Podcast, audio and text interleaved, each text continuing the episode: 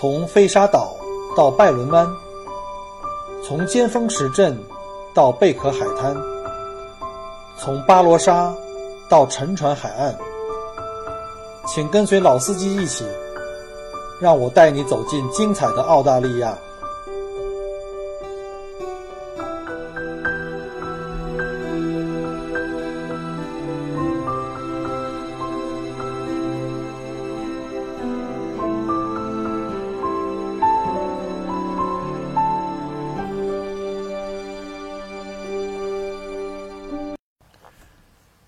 各位听友，大家好，欢迎继续订阅和收听 Michael 过聊澳洲。今天呢，我们想跟大家聊一下澳大利亚的红酒产业。澳大利亚作为啊世界四大红酒的出口国，我们把这世界的前五大都念一遍哈。第一名肯定是法国了，这是传统酒区的代表了。然后后面紧跟着意大利、西班牙，啊，从第四名开始就是澳大利亚，那它是新世界酒庄的代表。后面呢还有就是阿根廷啊，这是前五名，后面两名都是新世界酒庄。呃，澳大利亚的酒红酒产量呢，每年的出口量呢是七亿五千万升，其中在本地消耗掉了五亿三千万升，也就是说，总共的这个十几亿啊，十二三亿的这个红酒的产量啊，本地就消耗了百分之四十。考虑一下这个澳大利亚的这个总人口啊，总共才两千四百万哈，呃，平均到每人年头的这个每每人头上的话，大概是一年每人能喝到三十升的这个红酒。呃，这个就很惭愧了，这个我给澳大利亚的人民拖后腿了。我估计我们家一年可能也就消耗个几升的这个红葡萄酒，啊，其中这澳洲人呢最喜爱的是白葡萄酒了，是百分之五十消耗量是白葡萄酒，百分之三十五呢是红葡萄酒，啊，另外的百分之十几呢就是什么像呃气泡酒啊、甜酒之类的。那我们刚才讲过了哈，澳大利亚的红酒出口呢是澳对澳大利亚的经济的影响非常大，从种植啊，葡萄酒的这个种植，一直到酿造啊、储运呢、出口啊，乃至于旅游。那说到旅游的话，就跟我有关系啦，因为我是专门做定制旅游嘛，所以呢，我每年都会带很多的游客呢去到澳大利亚的酒庄去游览。我在墨尔本，那我们在墨尔本周围最近的呢就是亚拉河谷酒庄了，所以我稍后呢会给大家来介绍一下亚拉河谷这个酒庄。那新世界酒庄呢，刚才我们讲过哈，有几个代表了，首先呢就是澳大利亚。是从产量上也是排第一名的，然后呢，就是可以看到在南美有阿根廷啊、智利，然后还有在北美呢有美国啊。美国特别讲一句哈，美国特别逗，它跟其他的国家不一样，它的酒的产区呢很集中。虽然说其他地方也有种的，但主要啊百分之九十来自于加州，可能加州的气候条件比较适合吧。然后呢，除了美国之之外呢，还有新西兰和南非，这就是所谓的叫新世界的代表。呃，区别于这个旧世界呢，新世纪是比较晚啊。澳大利亚就是这些国家。种植红葡萄的历史比较晚哈，不像那些有了那个传统的悠久历史的传统葡萄酒产区，比如像法国、意大利、德国、西班牙、葡萄牙这种叫旧世界叫啊。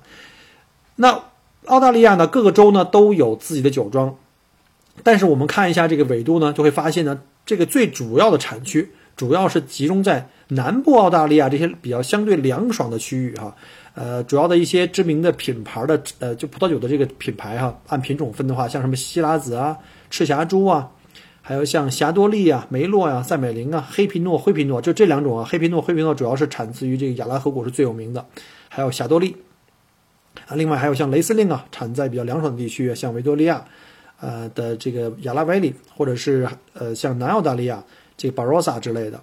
啊，另外呢，还有一个品种呢，叫苏维东白朗，也是澳大利亚比较著名的一款，呃，这个葡萄酒。那澳大利亚的一些酒庄就非常非常多哈，我刚才讲过了，在各个州都有自己的酒庄了，呃，都有很多的不同的酒庄。比如像我们从最大开始讲起啊，从南澳大利亚，南澳大利亚目前是这个澳大利亚的酒庄面积最大的一的一个一个州了。比如说像大家伙都很熟悉的哈，中国人都很熟的，像巴罗萨，就巴罗沙谷。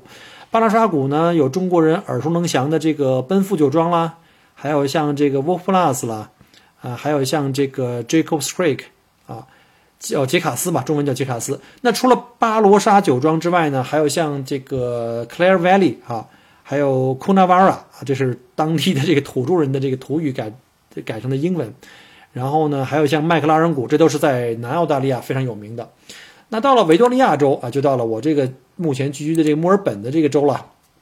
那我就比较熟了。比如说像最著名的亚拉河谷，还有像这个 Mornington 啊，Mornington 的这个酒庄区也是很著名，还有像 Goulburn Valley、King Valley，还有格兰平地区。它除了此之外还有好多呢哈，就不一一例举了。那新州呢就相对少一些。那新州最有名的，比如说像这个猎人谷，还有新英格兰啊，这都是比较比较老的酒庄。那西澳大利亚也有很多，像那个天鹅谷，还有像珀斯山啊，然后呢还有像这个玛格丽特河啊。包括澳大利亚最南部的这个海岛，海岛叫塔斯马尼亚，它的像什么那个 Tama Valley，还有像这个 Paper River，这都是呃这个塔斯马尼亚岛的这个主要的酒庄区。因为时间关系哈，我们不可能把澳大利亚每一个州、每一个酒庄、每一家这个酿酒厂的这个都介绍一遍。呃，第一呢是呃时间不够，第二的话我也没有了解那么多啊，不可能了解那么多，我就来讲一讲我最熟悉的，可能我去过最多的就是我们在离墨尔本大概一个小时车程的这个亚拉 Valley，在维多利亚州的，也是澳大利亚非常古老的一个酿酒葡萄的一个产区。那 Yarra Valley 这个 Yarra 呢，它一词呢来自于澳洲的土著的语言，就是山谷中的清泉的意思，啊，就是山谷中小溪的意思。那亚拉河谷呢又。得天独厚的凉爽气候呢，为出产这种优质的酿酒葡萄提供了非常良好的自然条件。因为它四面环山，夏天可以挡住来自于内部这个呃炎热气候，然后冬天呢可以控制有效控制从这个大洋上来的这些非常湿冷的这个雨。啊，它以出产勃艮第品种的霞多丽啊或黑皮诺、灰皮诺著称。其实亚拉河谷呢也生产其他的品种，只不过这三种呢是非常有名的，给这个亚拉河谷各个酒庄呢都带来了呃非非常多的奖项啊。那这个呢是澳大利亚最著名的、最古老的葡萄酒产区之一，呃，历史可以追溯到一八三八年啊。这里的葡萄庄园的面积呢有超过三千六百公顷，全区的酿酒厂呢超过了七十家啊，这个葡萄种植园超过了一百家。那每一家的酒呢都独具特色。呃，这个香飘四溢的美酒啊，加上各种这个美味可口的餐厅啊，所以呢，亚拉河谷现在目前呢是维多利亚州非常著名的一个景点。客人到到这里边来，不仅仅可以来欣赏一下庄园的特色，这呃酿酒庄园，也可以在参观酒厂呢和品尝这个澳大利亚著名的这个葡萄酒。那我们来到这里呢，有很多酒庄了，因为太多了，七十几家。我们就挑一些我常去的，而且在澳大利亚，在维多利亚州呢，算是比较有名的一些酒庄来介绍给大家。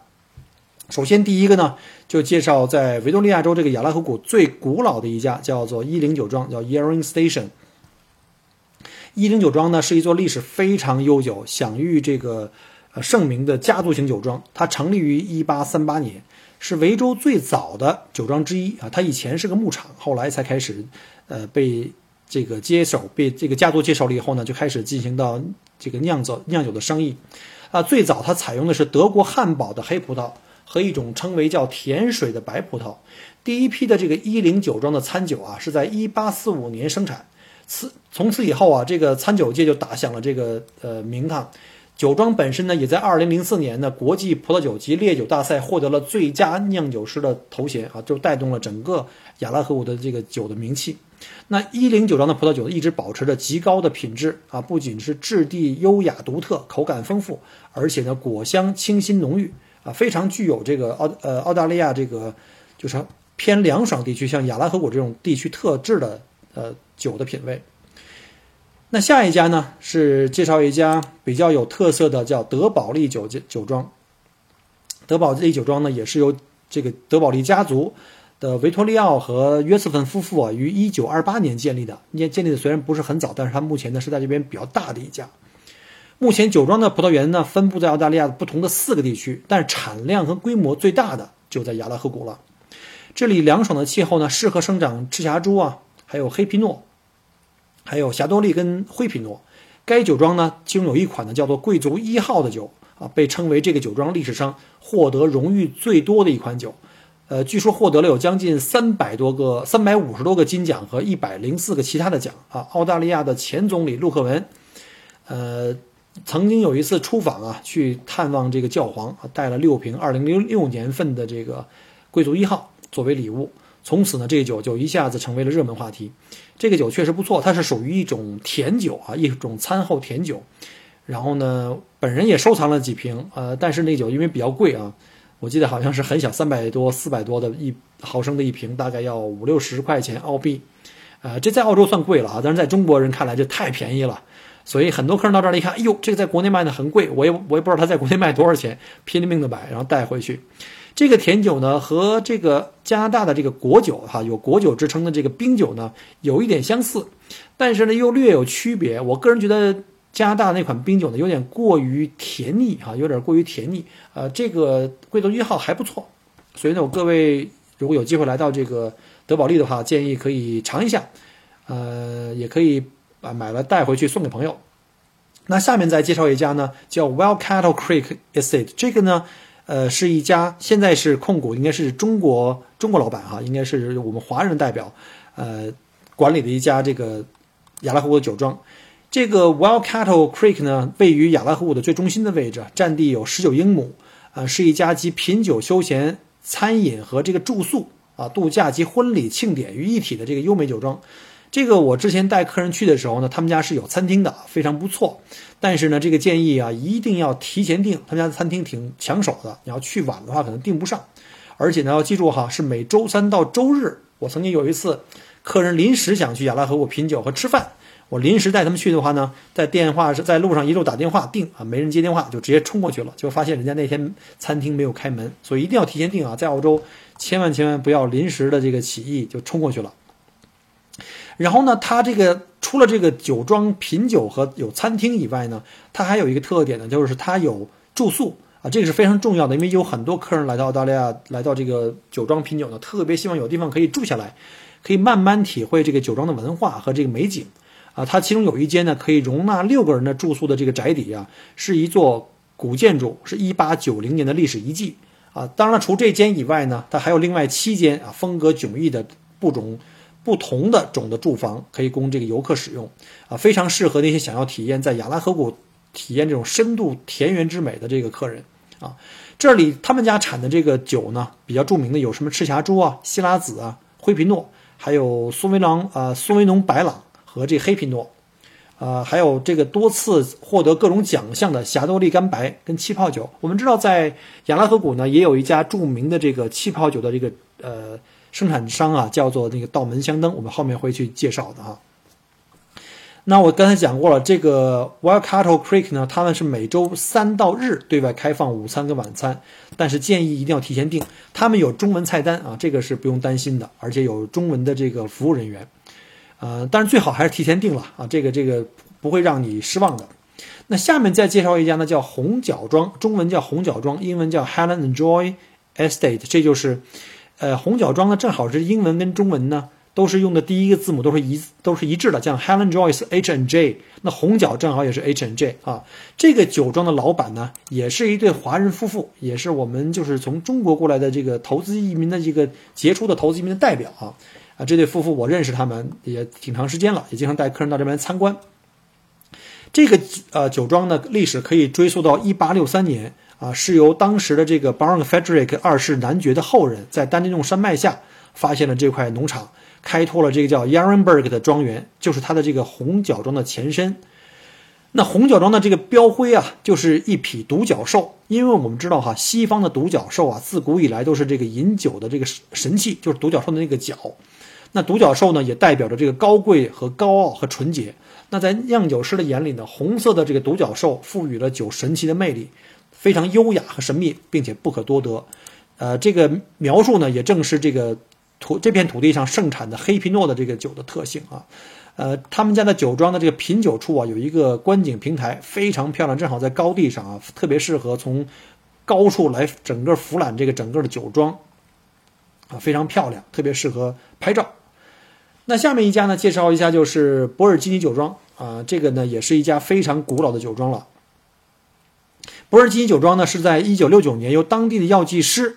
和酿酒传奇的人物呢，叫斯图尔特·安德森他建立的。呃，他本来呢是 Bendigo 地区的一座的一个葡萄酒庄园，同时也在亚拉河谷呢拥有大片的种植园。到现在为止，他们酿酒的历史呢已经有超过八十年了。这个博尔基尼的酒庄呢，开端呢非常非常的引人注目。他们很快，他虽然比其他的那些酒庄稍微晚一点。但是他们通过自己酿酒的水平的这个这个呃独树一帜呢，在国内外屡获殊荣啊，然后在这个酒庄呢获得了很多的名誉的这个称号，呃，包括一些著名的品种，像希拉子，还有像他们特别经典的一款叫那个赤霞珠，还有就是霞多丽。即使是英女王的到访呢，当年也只能小酌了一杯1975年跟76年的赤霞珠啊，因为我们知道有些年代的存酒呢是相当相当贵的啊，这边女王来了也不能痛饮。下面就是我刚才讲过的那个道门香灯了，这是一家在澳洲呢时间比较短的酒庄，但是呢，这个的酒庄的背景呢就非常的厉害，它是著名的 LV 集团的呃旗下的一个酒庄，是跟法国香槟的这个。酒厂呢是属于姐妹工厂，但是我们知道呢，因为香槟的品牌是有品牌保护的，受法律保护的哈，只有在香槟产区的葡萄按照传统工艺加工的气泡酒才可以被誉名为叫香槟。那除此以外，即便是自己投资的海外工厂，名字也不可以用香槟了，所以呢，他们就用另外一个名字叫道门香灯啊，就是这个酒庄的名字了。这个是这个法国著名香灯品牌在海外仅有的四庄酒家，就这个酒庄之一啊，打理非常的漂亮。呃，这个我也会经常带我的客人去那边拍照啊，去品酒都特别棒。而且它还有非常完整的这个生产工艺的这个呃过程，可以让我们去参观，还有这个多媒体的这种展示啊，特别方便。呃，这里的这个气候啊和土壤条件特别适合种植这种香槟葡萄，因为我们知道在亚兰河谷的话呢，气候条件、土壤条件和这个温度特别特别的完美啊。这是最早呢被欧洲人选中作为这个酿酒葡萄的产地。那香灯集团呢，他们的呃酿酒团队呢，呃精湛精湛的技艺以及他们这个种植技术呢，呃而且还能非常突出的展现维州地区特有的这种优雅高贵的葡萄酒的这种特点跟口感。呃，这里也是号称在整个亚拉河谷呢春天最早转绿的这个葡萄园啊，所以也把它叫做这个绿点哈。当然这是他们自己说的了，啊，他们的餐厅呢也叫绿点啊。这个餐厅很漂亮，正好能一眼望出去呢，就是那个葡萄庄园啊，非常非常不错。只不过呢，不管是上面介绍的那个伊林，还有这香灯啊，他们餐厅都蛮贵的，一道菜都要四五十块澳币。啊，刚才我讲过了哈，大家如果要是想吃到比较经济实惠的餐厅呢，像刚才说的那个 Wild 呃 Cattle Creek 呢是比较推荐的，而且他们还有中文餐厅，啊就是中文的菜单，sorry，和中文的服务人员。好了，那我们下面再介绍另外一家很有艺术范儿的这个酒庄呢，叫 Terravara 啊，Terravara 呢，呃，由创造之初呢就致力于酿造高品质的葡萄酒啊，这个。呃，葡萄园呢坐落在四百公顷的这个亚拉河谷农田上，其中出产非常珍藏版的这个叫做珍藏版霞多丽以及珍藏版的黑皮诺，这都是比较贵的这个酒了，是他们的属于旗舰的呃酒款哈。呃，同时呢还产出多个呃单一葡萄园葡萄酒，比如像 K Block 梅洛或者是呃 K Block 的希拉子啊，这都是比较著名的这个品种跟系列了。它值得一提的是呢，这个酒庄建筑呢非常有特色，它里面还专门盖了一个现代艺术馆，展示着很多当地艺术家的一些艺术作品。呃，如果有机会能去到这儿的话呢，也建议您去博物馆去参观一下，这个是付费的啊。好，下面第八位，我们总共介绍十位哈，第八位呢就是橡木岭，叫 Oak Ridge，这是一家。具有非常强烈的现代感的家族式的葡萄酒庄，曾在2012年被 The Agent SMH 美食指南指定为年度最佳酒庄，因为它的餐厅很厉害啊，被公认为是澳大利亚酒庄的最棒的餐厅之一，获得了这个一个厨师帽的这个呃级别，就相当于这个米其林的一星了啊，这个很厉害，这是澳大利亚特有的。我们知道，其实米其林在澳大利亚是没有评分制的，它在亚洲才刚刚开始啊。主要是在欧洲跟美洲，那在这个澳大利亚是本地的这个评级机构啊，这个是跟米其林是不太一样的。那这个酒庄这个品尝室呢，和这餐厅呢，享有一顶厨师帽的称号。呃，餐厅呢均配有全景的落地的玻璃窗，啊，访客可以边吃饭呢边欣赏这个葡萄园的这个迷人的景致。啊，这个橡树岭的酒庄的著名的酿酒师像叫 David。他曾经荣获了2017年澳大利亚美食旅行家杂志的这个年度最佳酿酒师榜单。同年呢，这个橡树岭的餐厅呢也摘得了《美食评论》杂志的一顶厨师帽的荣誉哈，并这个 del 并被这个 Delicious 杂志被评为2017年澳大利亚排名第十四位的热门餐厅，这就很不容易了，相当的牛了。呃，所以呢，这是一家美酒与美食并茂的这个酒庄。如果有机会来的话呢，也推荐来尝一下啊。只不过他们家的菜比较贵一点，呃，毕竟是这个排名第前十四嘛，这个要做好思想准备。餐厅的行政总厨叫 Matt Stone 和这个 Joe Barrett 是两位重量级的澳大利亚这个烹饪高手，他们的菜品的原料啊都采自于当地，并且以大胆创新，呃，食材跟制作过程而闻名啊。这家的餐厅是很牛的啊，一定要有机会一定要试一下啊。呃，第九位呢，介绍一下冷溪山，叫 Coldstream Hills，啊，这家的酒庄啊，说实话，我来的时候把自己也吓了一跳。就它这个酒庄的知名度啊，和酒庄的大小很不成比例。就是你听过它的名字很多遍，但是来了以后发现这酒庄这么小啊，那品酒室简直了，就住进去五个人基本就站不开了，已经跟前面介绍那几家都差别非常大。但是呢，它是澳大利亚小酒庄的代表，有很多小酒庄名不见经传，但是酒非常棒。这里的酒呢，远销十六个国家。冷溪山的旗下的酒款中啊，多属这个霞多丽、黑黑皮诺吧，是最受好评的。啊，其中它有一个最著名的，就是经典款的这个黑皮诺啊，曾经是从上市以来就被称为是亚拉河谷最著名的黑皮诺啊，这就你想象一下啊，这就很牛了，能做到这种程度啊。再下一个呢，呃，叫最后一个，我们就要介绍一下图卡庄园。图卡庄园，中国人也管它叫做玫瑰庄园。它大家门口呢种了一大片的玫瑰，每年这个春天开花的时候非常的漂亮啊，因此而得名。啊，他们家是酒庄，是处于这种小酒庄。但是呢，我觉得他们家最出彩的是他们家的餐厅，从就餐环境啊、餐品的这个口味啊，包括这个服务价格各方面，性价比非常好。关键是价格非常亲民，因为我们知道在亚拉河谷餐厅很少，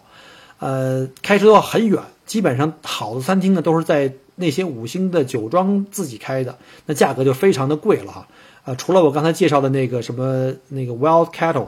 Well Cattle Creek 呢，还是价钱还是比较亲民的。Well Cattle Creek 呢，跟这家图卡酒庄有点相似啊，他们也是这种带套餐的，就是你可以事先选好，比如说像啊四十几块钱，好像是四十五到四四十八吧，我忘了。呃，可以呢，在这个主菜、前菜、甜品中呢任选两道，就是你这个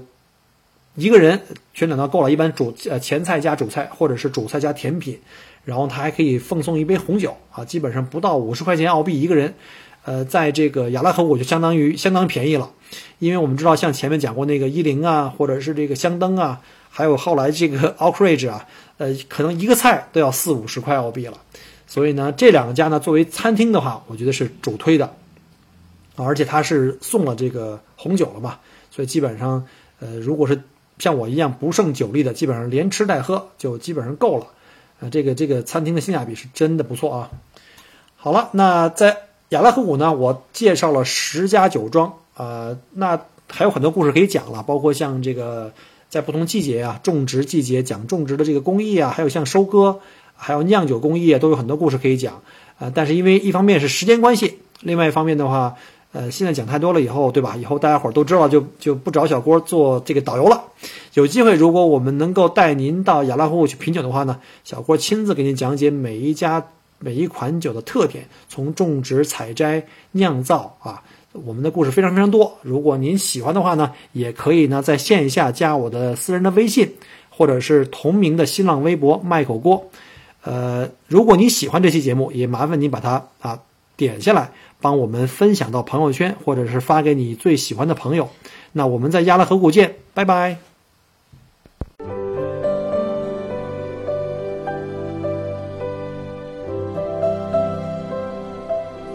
很开心您能够关注并收听我的节目。如果您觉得还不错，请您转发并分享给您的朋友们。同时，也欢迎您给我线下留言。除了喜马拉雅，欢迎您关注我的同名新浪微博“麦狗锅”。同时，希望您关注我们的旅行服务公众号，微信公众号“墨尔本精品小团旅游”，里面有很多澳大利亚的旅游资讯和攻略。希望我的节目越做越好。